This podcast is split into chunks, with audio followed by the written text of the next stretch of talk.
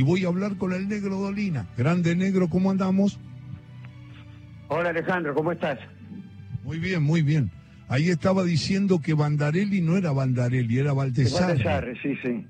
Que siempre me lo decís, que, que, que siempre recordás que la evocación era de un tipo que se llamaba Valdesarre para después imaginar ese cuento donde contás la historia de relatores y de Bandarelli, ¿no?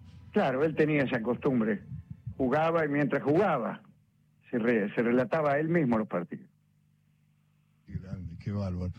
Negro, mira, la verdad, te llamé primero porque estoy eh, contentísimo de que los, los han hecho streaming, la pieza de Dolina, en la pieza de Dolina, y la verdad que eh, siento que mucha gente se ha conectado con esos, con esos, con esas charlas tuyas, y me parece que siguen, y me quiero enganchar, yo soy medio ignorante tecnológico, pero voy a, voy a acceder a eso y creo que ese streaming de tanto valor para mucha gente, y me parece que vos también lo destacás, va a tener una nueva fecha, el 12 de diciembre o todavía... Así es.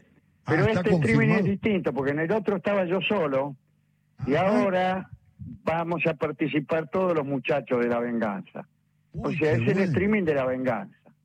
Ya no es la pieza de Dolina, sino que es la venganza será terrible con con Barton, con Gillespie, con el trío sin nombre y con todos los muchachos. Así es. Eso, eso vos decís va a ser el, el, el, el sábado. 12, el, el 12 de diciembre, que es sábado a las 21.30. A las 21.30, pero ya no es en la pieza de Dolina, sino que es la venganza será terrible con toda la gente tuya. Claro, y, y no es por Zoom, sino que estaremos bajo un mismo techo. Uy, qué bueno. Entonces yo voy, a poder estar ahí, verlos. Pero, pero sí. Y acompañarlos. Bueno, fenómeno, fenómeno. Porque yo cuando me dicen algo ya enseguida me, me, me nublo, viste, con la, nueva tecnología. Soy muy elemental, muy cavernario. Y me van llevando de a poco, les da miedo tener un tipo así tan elemental, ¿no? ¿Te imaginas los tipos que me vienen a colocar alguna cosa de la tele? me miran raro cuando yo les digo que no tengo computadora, todo eso, el tipo dice, este en cualquier momento se me abalanza.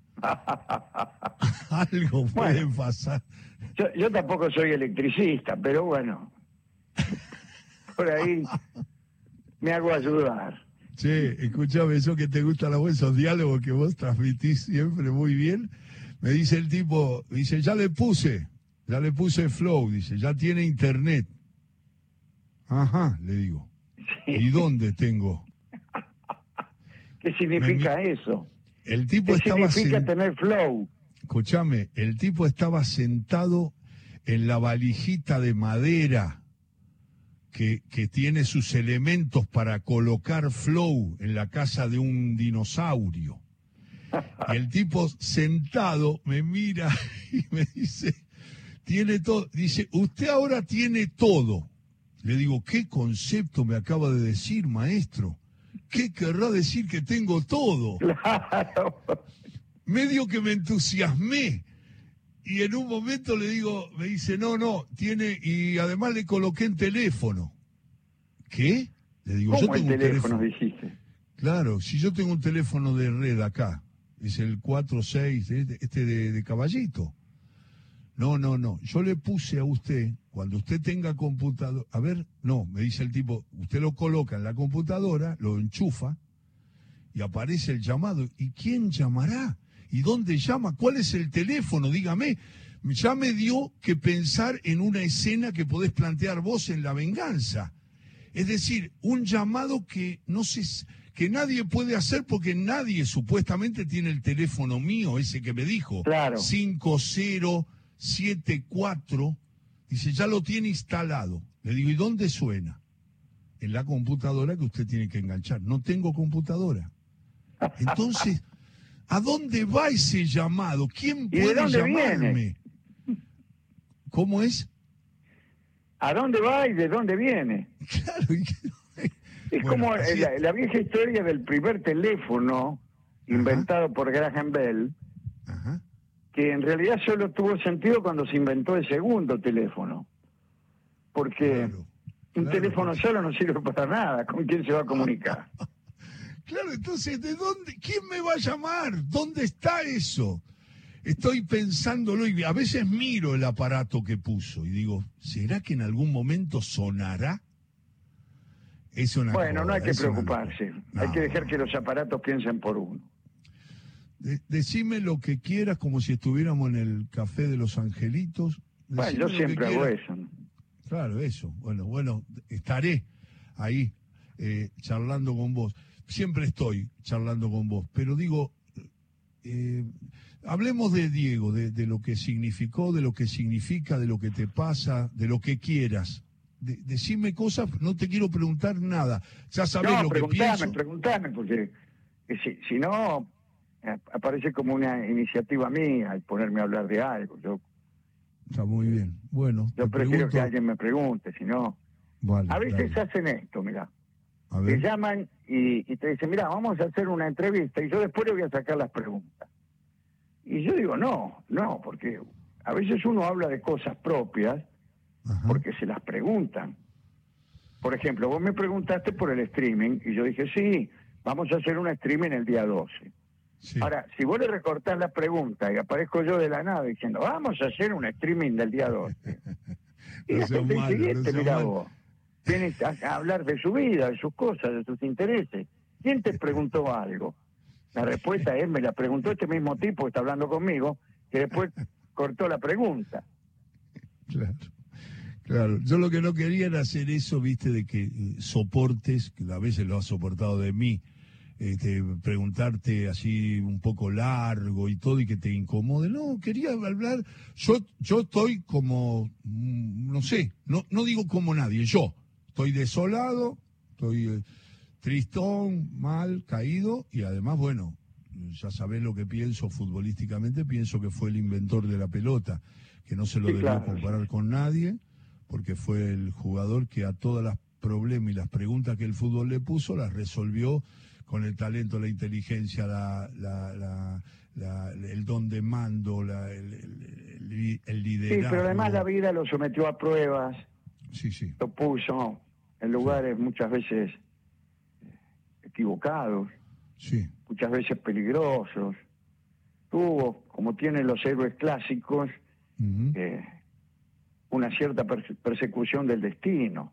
El mismo destino que lo hizo grande, que lo hizo impar que lo hizo talentoso y lo hizo superior, también lo sometió a pruebas tremendas, a pruebas tremendas.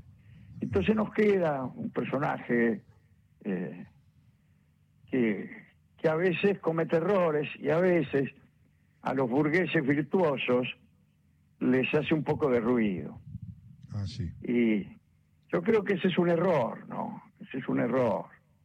Eh, enojarse o negar la grandeza de Diego, porque a lo mejor no cumple exactamente con todas las normas eh, propias de, de, la, de la burguesía virtuosa, digo yo, y lo digo casi usando comillas.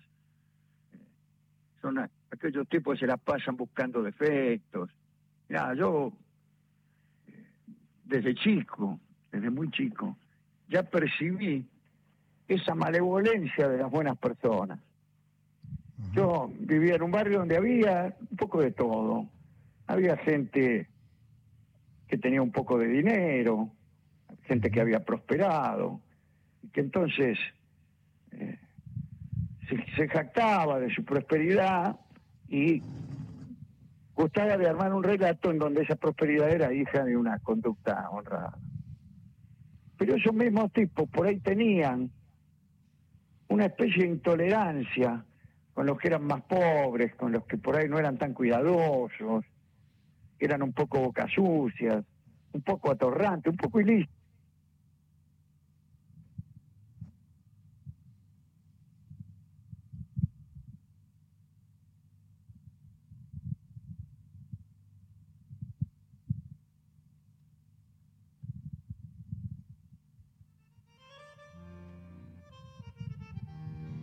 Perdimos, lo perdimos al negro Dolina, ahí se, se cortó cuando estábamos hablando con Alejandro, a ver si lo podemos recuperar.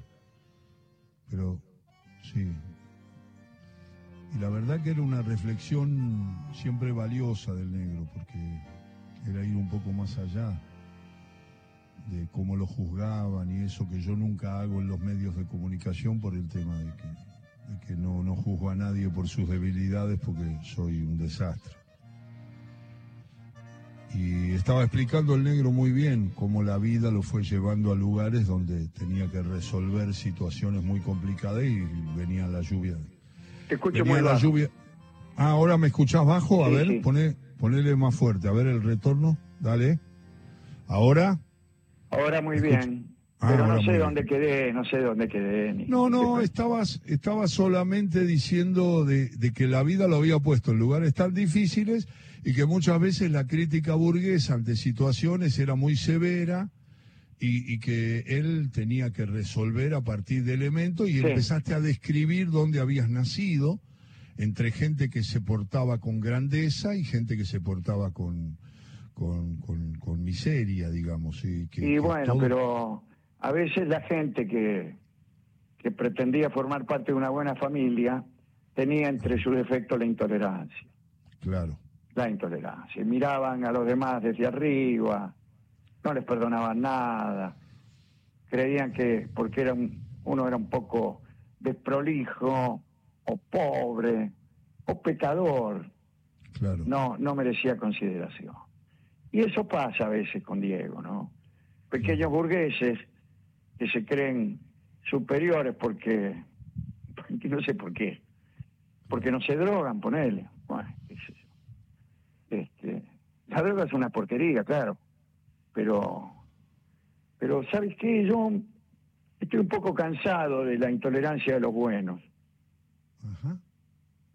A veces Sí, qué interesante A veces me imagino un cielo poblado por estas personas, ¿no? Que supuestamente meritorias que van a ir al cielo y preferiría ir al infierno.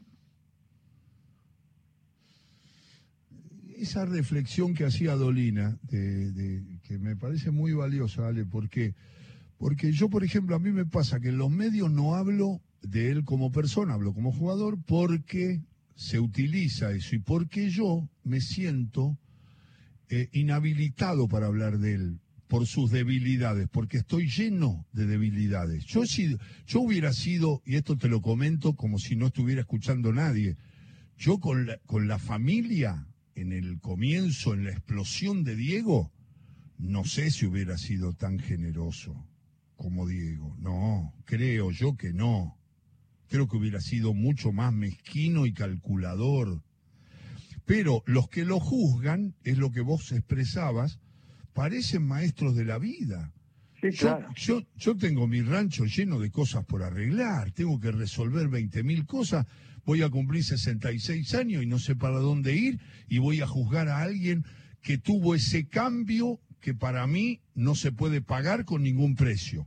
De ser ese pibe a estar, como dice él, me metieron una patada y me tiraron la Torre Eiffel y salí de la villa, yo no sé cómo hubiera medido todo. Yo creo que él se portó más, pero ahora estoy hablando y no quiero, para que mañana me juzgue alguien y diga, lo estaba analizando como hombre.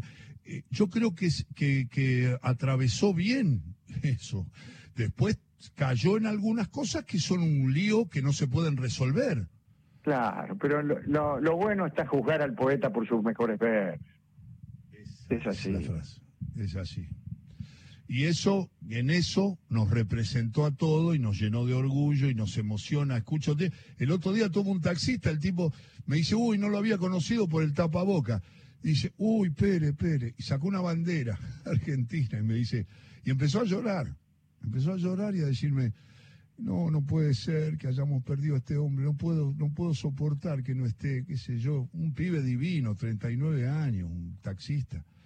No podía hablar, me dice, cuando lo vi a usted me acordé de todo y vuelvo otra vez y tengo la bandera porque yo me quiero envolver como se envolvía él en la bandera y todo, y tiró unos rasgos de nacionalismo ahí, pero una emoción, una cosa directa del, del tipo que le, le dio el mensaje a la gente y la gente recibió.